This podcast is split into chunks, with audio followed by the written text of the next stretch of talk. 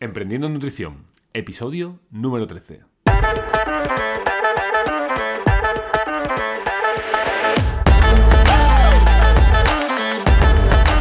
Muy buenas a todos y bienvenidos, bienvenidas a Emprendiendo en Nutrición el podcast para profesionales de la nutrición, donde hablamos sobre estrategias de marketing nutricional para hacer crecer tu consulta, nutri noticias relevantes del sector y entrevistas a referentes de la nutrición.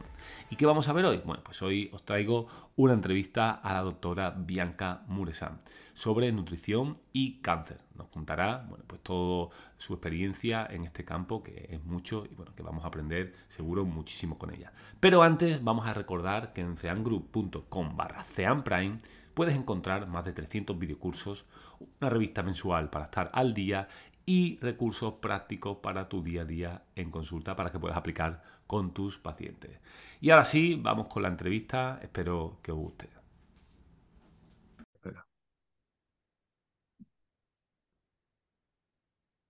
Hola Bianca, buenos días. Buenos días, Antonio, ¿qué tal?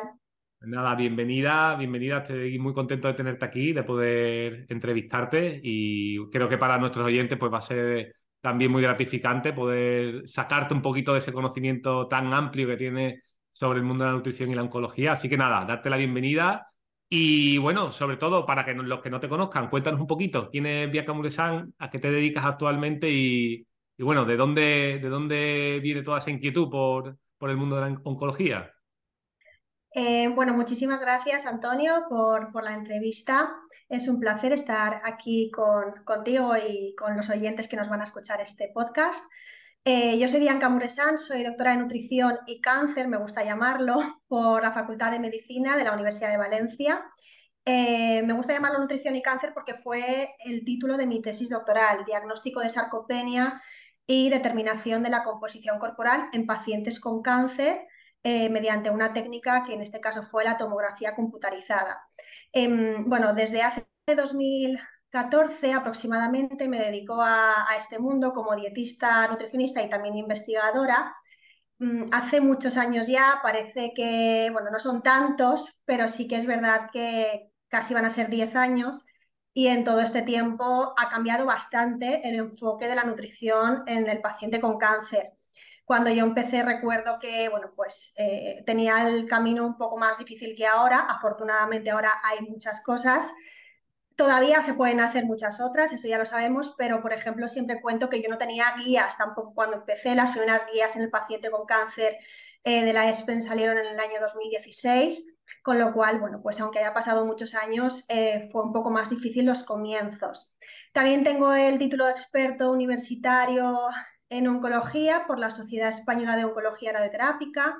Soy profesora asociada de diferentes tipos de máster, eso tampoco bueno, es tan relevante. Eh, y bueno, la verdad es que estoy muy contenta porque también soy miembro del equipo CEAN desde hace poco y coordino también el curso de experto nutrición y cáncer de, de CEAN, con lo cual eh, estoy muy contenta, sobre todo por la gente que yo conozco a través del curso, que siempre es enriquecedor. Y bueno, pues eh, poco más sobre mí. También de lo más importante es que he participado como dietista en pacientes con cáncer, pero a través de diferentes servicios. He ido pasando uno por uno por oncología médica, oncología radioterápica, endocrinología y nutrición, eh, con lo cual he podido ver esta patología desde los diferentes puntos de vista. Estuve en rotaciones también en el Instituto Catalán de Oncología, donde solo eran pacientes con cáncer en el Hospital Parejofre, que eran pacientes con cáncer y otras patologías, pero en este caso pacientes paliativos, para ver también la parte de los pacientes paliativos. Y es como que he ido tocando varias vertientes para ver así, ¿no? En qué etapa podría estar el paciente y cómo cambian los requerimientos nutricionales según la etapa en la que estemos. Muy bien. ¿Y, cuál diría, Bianca, que, bueno, cuál, ah, porque al final, evidentemente, esto es un mundo muy amplio, pero eh, a modo de resumen, ¿cuáles son los principales objetivos eh, nutricionales que puede tener un dietista nutricionista abordando a estos pacientes con cáncer?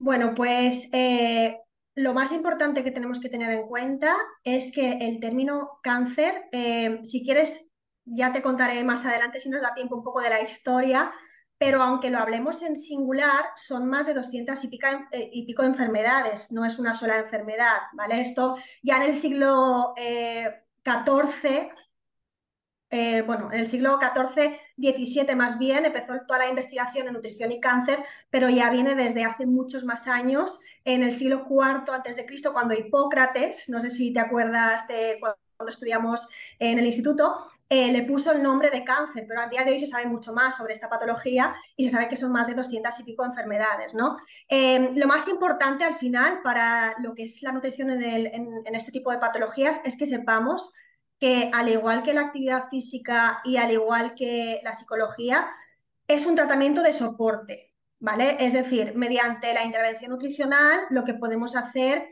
es que podemos evitar eh, ciertos déficits nutricionales, podemos eh, evitar ciertas patologías, ¿vale? Podemos evitar eh, o podemos aumentar, mejor dicho, la calidad de vida, proteger el sistema inmune, prevenir déficit de nutrientes, reducir el cansancio de los pacientes y todo esto tiene que ser individualizado, ¿vale? Mediante un abordaje nutricional correcto. ¿Y cómo podemos, por ejemplo, disminuir las toxicidades, por así decirlo, de, de una persona, ¿no? Bueno, pues por ejemplo, imaginemos que tenemos un tumor de cabeza y cuello y esa persona tiene una dificultad a la hora de tragar y tiene también una inflamación de las mucosas y una alteración que es la mucositis, ¿vale? Nosotros, si le decimos al paciente unas cuantas recomendaciones nutricionales, tipo evita picante, evita irritante, hidrátate bien, no fumes, no tomes ciertos tóxicos, esto puede em, bueno, pues disminuirse esta toxicidad. Sin embargo, si el paciente va a fumar, va a beber, va a comer de todo, incluso aunque sea sano, ¿no? picante, irritante, esas mucosas van a sufrir más. Otro ejemplo también es cuando el paciente, por ejemplo, eh, tiene una, bueno, una bolsita por un cáncer colorectal, una ileostomía, una colostomía, y después de la intervención quirúrgica, eh, recién intervenido, va a su casa y come de todo. Obviamente esas diarreas, diarreas eh, van a ser mucho más eh, importantes e impactantes en la vida del paciente si come de todo, incluso puede entrar en fracaso renal agudo y otras complicaciones. Pero si nosotros le, si nosotros le decimos tienes que evitar fibra, sobre todo insoluble, después a veces también soluble, hidratarte bien, Em, tienes que evitar cierto tipo de grasa, etcétera, sus diarreas van a ir disminuyendo y así mejoramos la toxicidad, ¿vale? La diarrea en este caso sería la toxicidad y también mejoramos su calidad de vida, porque no tiene que reingresar cada dos por tres, porque tiene un fallo renal a, consecuencia de la deshidratación, etcétera, ¿no? Y a nivel Entonces serían esto un poco los objetivos. Es decir, una nutrición adecuada como tratamiento de soporte para eh, tener un adecuado estado nutricional, también una adecuada calidad de vida, las menores toxicidades posibles y también, eh, bueno, pues obviamente proteger el sistema inmune, disminuir mm, sarcopenia y todo, lo que también conocemos, ¿no? Y, y bueno, por otro lado, obviamente es imprescindible, no me he metido en detalle, mm, pero es imprescindible en cuanto a la prevención de lo que es el cáncer. He hablado solo de cuando estamos ya con la patología, pero no debemos de olvidar que ya cada vez existen más factores de riesgo que se conocen y que los hábitos dietéticos también son responsables eh, de desarrollar muchos tipos de cáncer, con lo cual hay que intentar, mediante la nutrición, prevenir y durante el tratamiento mejorar la calidad de vida y todo lo que he comentado antes y después del tratamiento también cuidar al paciente para que haya menos recidivas posibles o si estamos en la fase de la, de la, nutrición en cuidados paliativos pues tiene ya como otros objetivos, ¿no? Y además hablaremos de ello porque hay muchos mitos en este mundo del cáncer y la nutrición, así que podemos hablar ahora también un poco sobre, sobre esos mitos, sobre todo a, nivel de prevención.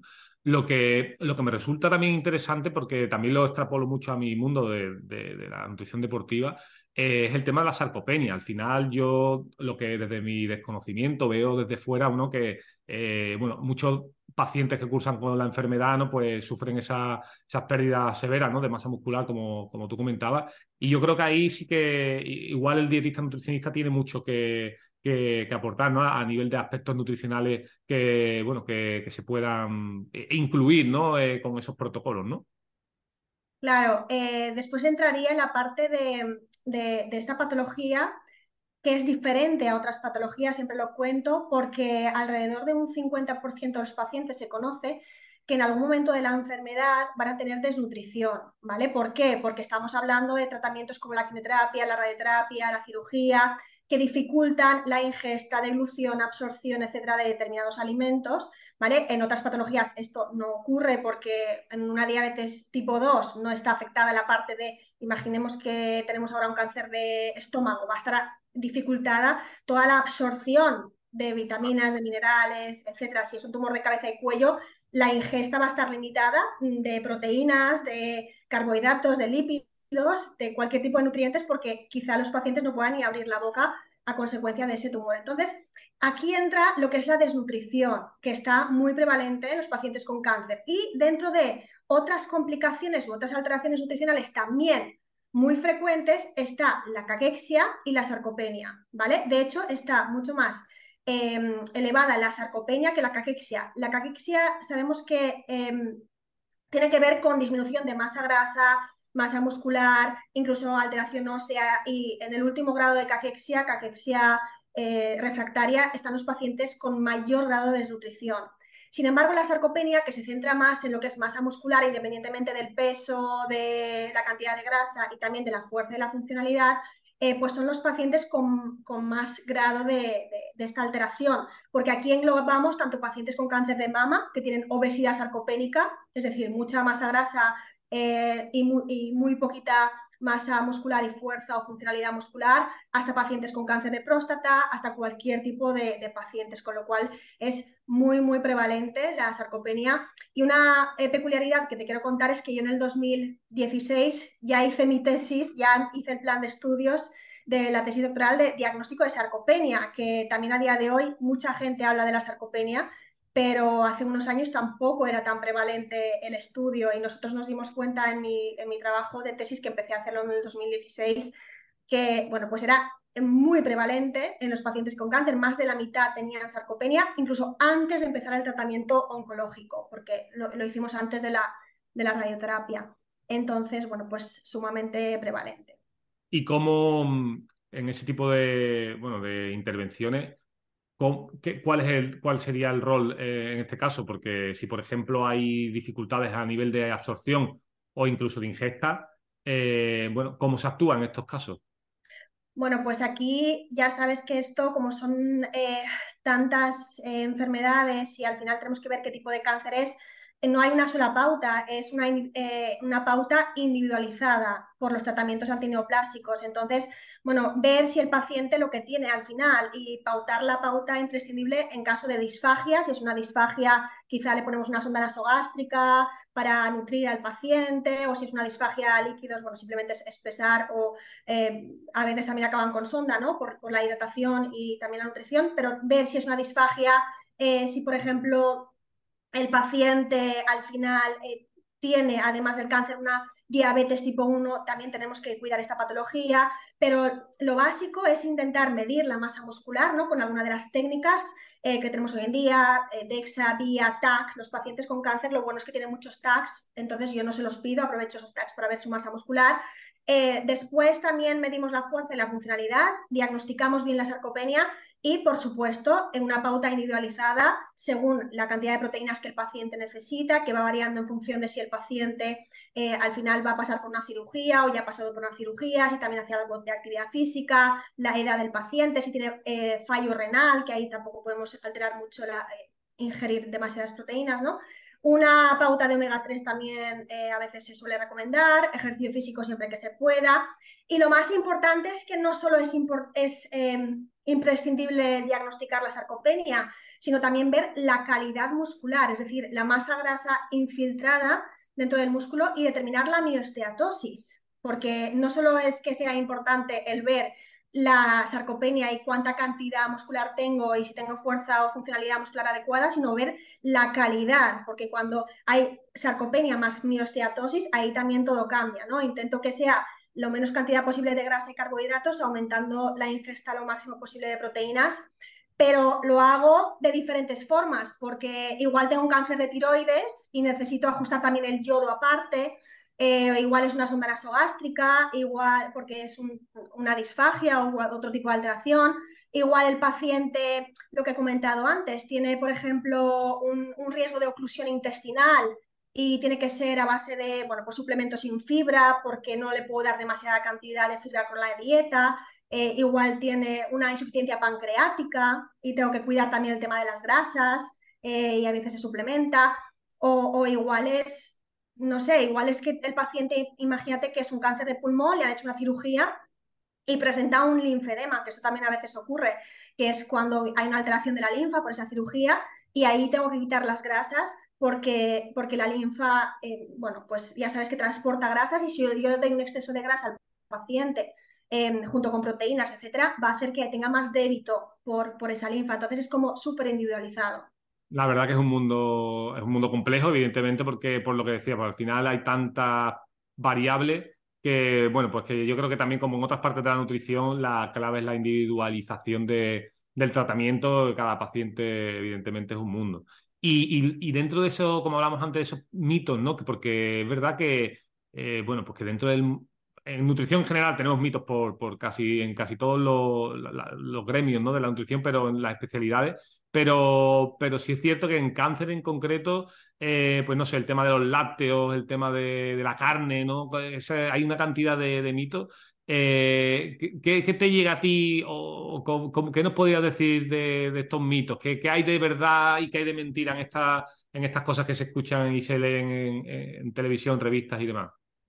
Bueno, eh, claro, em, sí que es verdad que yo ya te, digo que he visto afortunadamente, por desgracia, muchos tipos de pacientes y algunos pacientes eh, que han acabado con, con una situación grave y lo más grave que puede haber en oncología es que se, haya, que se pare el tratamiento oncológico del paciente, igual un paciente que estaba en respuesta parcial o respuesta completa, porque ha eh, realizado algún tipo de dieta muy restrictiva, anticáncer, llamémoslo como queramos, eh, con, consecuencias graves para su salud porque no estaba acompañado en ningún momento de ningún profesional sanitario que lo haya aconsejado, con lo cual estaba haciendo algo que no debería.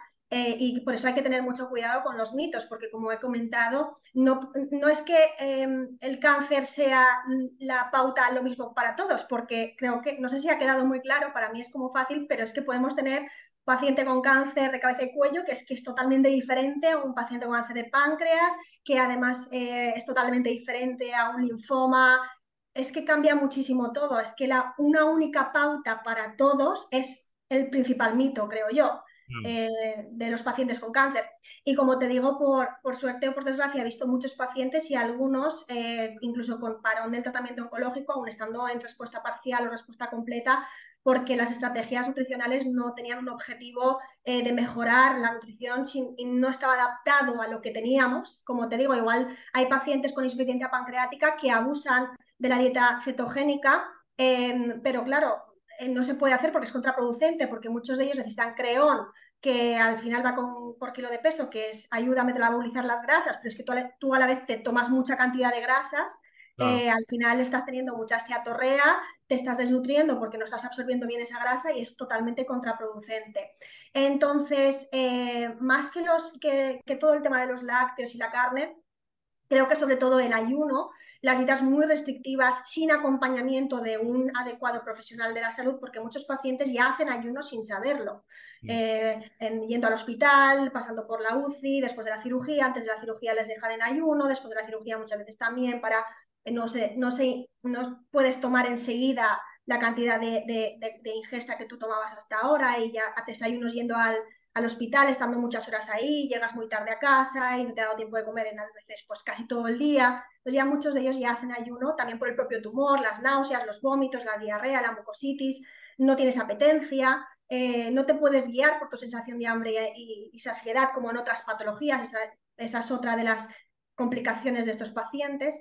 Y, bueno, lo que tenemos que ver es, es eh, sobre todo este tipo de, de, adaptaciones que no son para todo el mundo, ¿no? Sí que es verdad que ya se conoce que en algunos tipos de pacientes sí que pueden ir mejor, en otros no tanto. Em, lo que también quiero mencionar es el tema de los multivitamínicos, que también es otro de los mayores mitos. Y es que muchas veces la gente piensa que con una suplementación de multivitaminas también puede controlar, mejorar, adaptar eh, la, enfermedad. Pero también se ha visto que eh, sobredosis de vitaminas por encima de los valores normales sin ningún tipo de control médico, también aumenta muchas complicaciones en estos pacientes eh, y, por supuesto, también eh, da muchos problemas de, salud, ¿no? porque entramos en hipercalcemia, lo que, lo que según el nutriente del que hayamos abusado. Y bueno, pues también la suplementación tiene que tener como un rol en estos pacientes. Por ejemplo, ¿hay algún déficit, por ejemplo, cuando miramos en la analítica? Porque ahí sí que estaría indicado. ¿O hay algún objetivo en concreto? Por ejemplo, em, úlceras por presión eh, o cicatrices, eh, perdón, cicatrices que no, que no se cicatrizan bien, etcétera, porque ahí sí que tengo un, como una, un objetivo en concreto. O, bueno, pues hay algunos suplementos que sí que tienen mayor evidencia científica, como por ejemplo los omega 3, pero la suplementación por encima de ciertas dosis no son recomendables. Mejor hacerlo siempre que se pueda, por supuesto, con, con la dieta. Y estos serían los principales mitos, creo yo. Eh, dietas restrictivas, dietas anticáncer, suplementación oral con multivitamínicos por encima de los valores y la dieta cetogénica que no funciona tampoco en todos los tumores. Perdón. ¿Podría ser interesante en algún tipo de, cáncer la dieta cetogénica? Porque detecto también en consulta que hay muchas personas que nos preguntan sobre ese tema. Eh, sí, eh, para entenderlo un poco mejor tenemos que ir recordando hace casi 100 años, 1942, eh, esto parte de, seguro que lo has escuchado, del efecto Warburg, ¿no? Fue el premio Nobel Otto Warburg, un alemán, que determinó que las células eh, cancerosas producen energía de diferente forma que las células sanas, eh, con lo cual, bueno, pues tiene una afinidad por lo que son, es la, todo lo que son carbohidratos y demás. Y eh, bueno, pues además, además hay un proceso de fermentación láctica y bueno, pues todo esto parte un poco de, de ese descubrimiento que fue previo Nobel. ¿Qué pasa? Que ha pasado 100 años de eso. Y la oncología es una de las, em, de las ciencias que aunque creamos que no, ha evolucionado muchísimo en estos años. No podemos solo centrarnos en lo que pasó hace 100 años, porque es que la mayoría de los descubrimientos, como te he dicho antes, empezaron a partir del siglo XVII y ha habido otros muchos descubrimientos. Por ejemplo, lo que Otto no sabía es que las células eh, cancerosas son capaces de cambiar su metabolismo. ¿vale? Esto se descubrió mucho más tarde. Ah. Entonces, eh, si tú, por ejemplo, le, das al paciente una dieta alta en, grasas o una dieta alta en proteínas, em, también este, este, cáncer puede cambiar su metabolismo, se descubrió mucho más tarde que él no sabía. Entonces tenemos que saber primero que este efecto no está en todos los tumores, también fue un descubrimiento muy reciente. Por ejemplo, algunos tipos de cáncer de próstata, linfoma, linfoma de célula B difuso, 10% del cáncer de colon, tricoleucemias, etcétera, no tienen efecto Warburg, ¿vale? y luego que las células son capaces de cambiar. Es decir, puede funcionar durante una etapa de tiempo, pero es que luego va, a cambiar, con lo cual em, hay que elegirlo bien. ¿Dónde hay más evidencia científica hoy en día? En tumores cerebrales, que también sabemos que suelen tener más afinidad por la glucosa.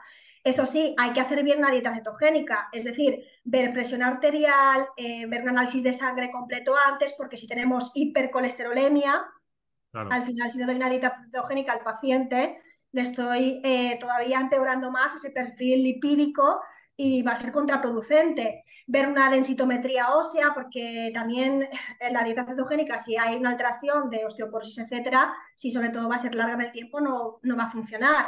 También ver función renal, eh, ver si hay déficit de otras proteínas, de otros minerales, eh, si el paciente además tiene un riesgo de diabetes, Em, o si es diabético tipo 1, por supuesto que no. Es que hay muchas cosas y, sí que es verdad que si lo hacemos tenemos que hacerlo bien, con un profesional sanitario que lo acompañe en todo momento y también ver si, la, mejora la calidad de vida del paciente y si va mejorando desde el punto de vista eh, oncológico, porque si no va a mejorar desde el punto de vista oncológico y va a progresar, es que el tumor se está adaptando a la dieta cetogénica también.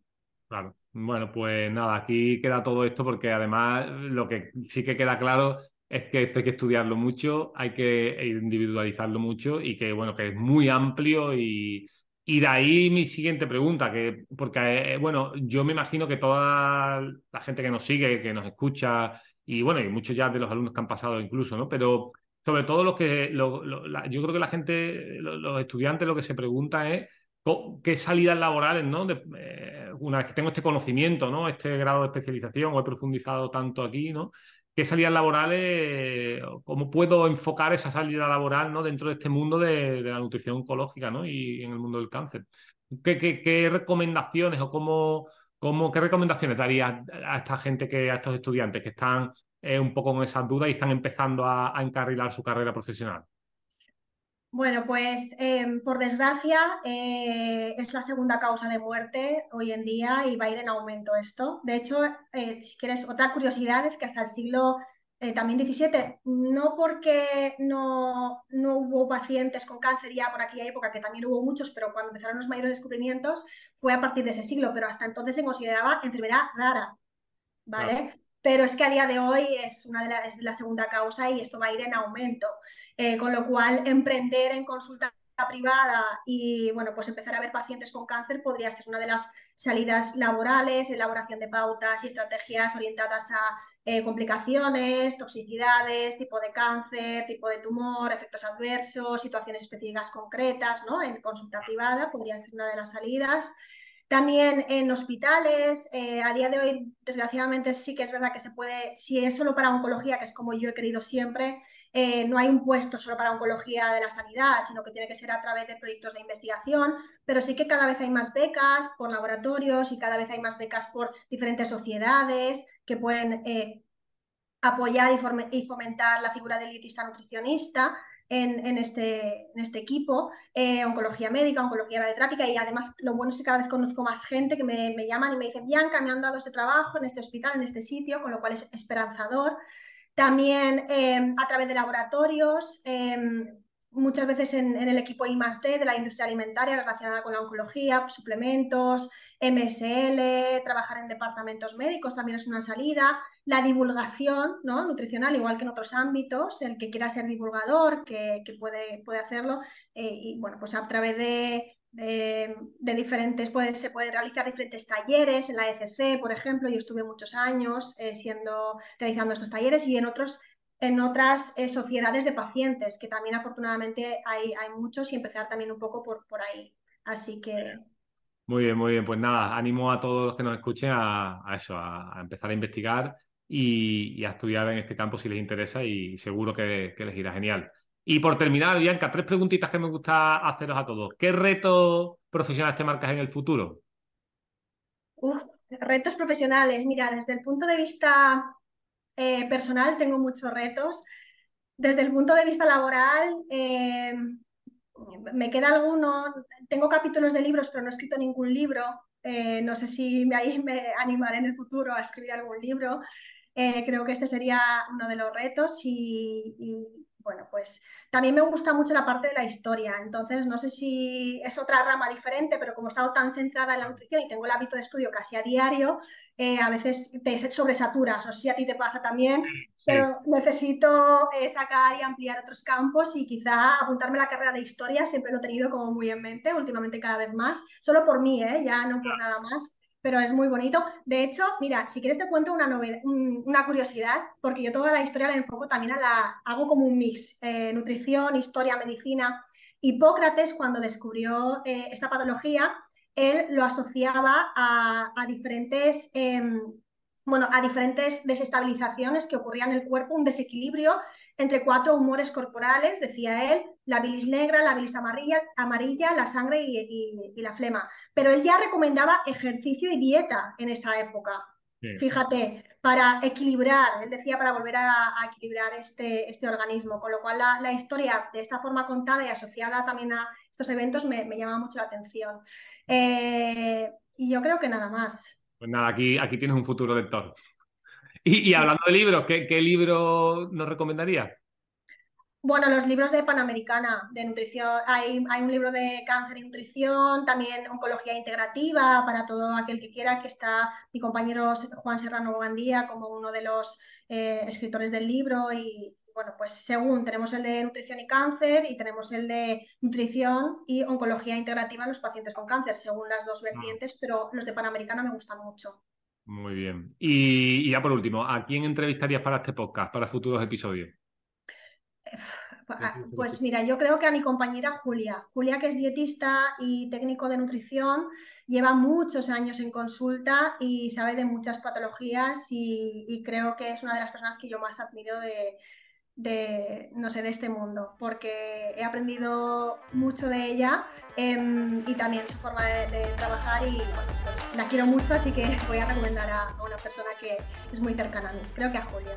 y además es, compañera del curso de, del curso que tenemos en CEA. Así que seguro que nos puede contar muchas cosas. Seguro que sí, pues nada, hablaremos, hablaremos con ella a ver si, a ver si se anima a participar.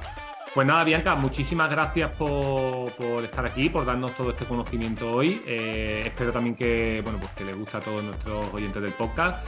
Para ellos también decirles que muchísimas gracias por todas las valoraciones de 5 estrellas que nos dejan en, iTunes y que nada, que les esperamos como cada jueves eh, la semana que viene y bueno, espero que, todas las dudas que les queden, pues nada, que no duden en escribirnos por redes sociales, que nos manden email, pues si tienen alguna duda más sobre este tema. Y, por supuesto a ti, Bianca, eso, muchísimas gracias, que ha sido una entrevista súper interesante. Gracias a ti y gracias a todos los que le van a escuchar. Gracias, Antonio. Nada, nos vemos pronto. Chao, chao. Adiós. Chao.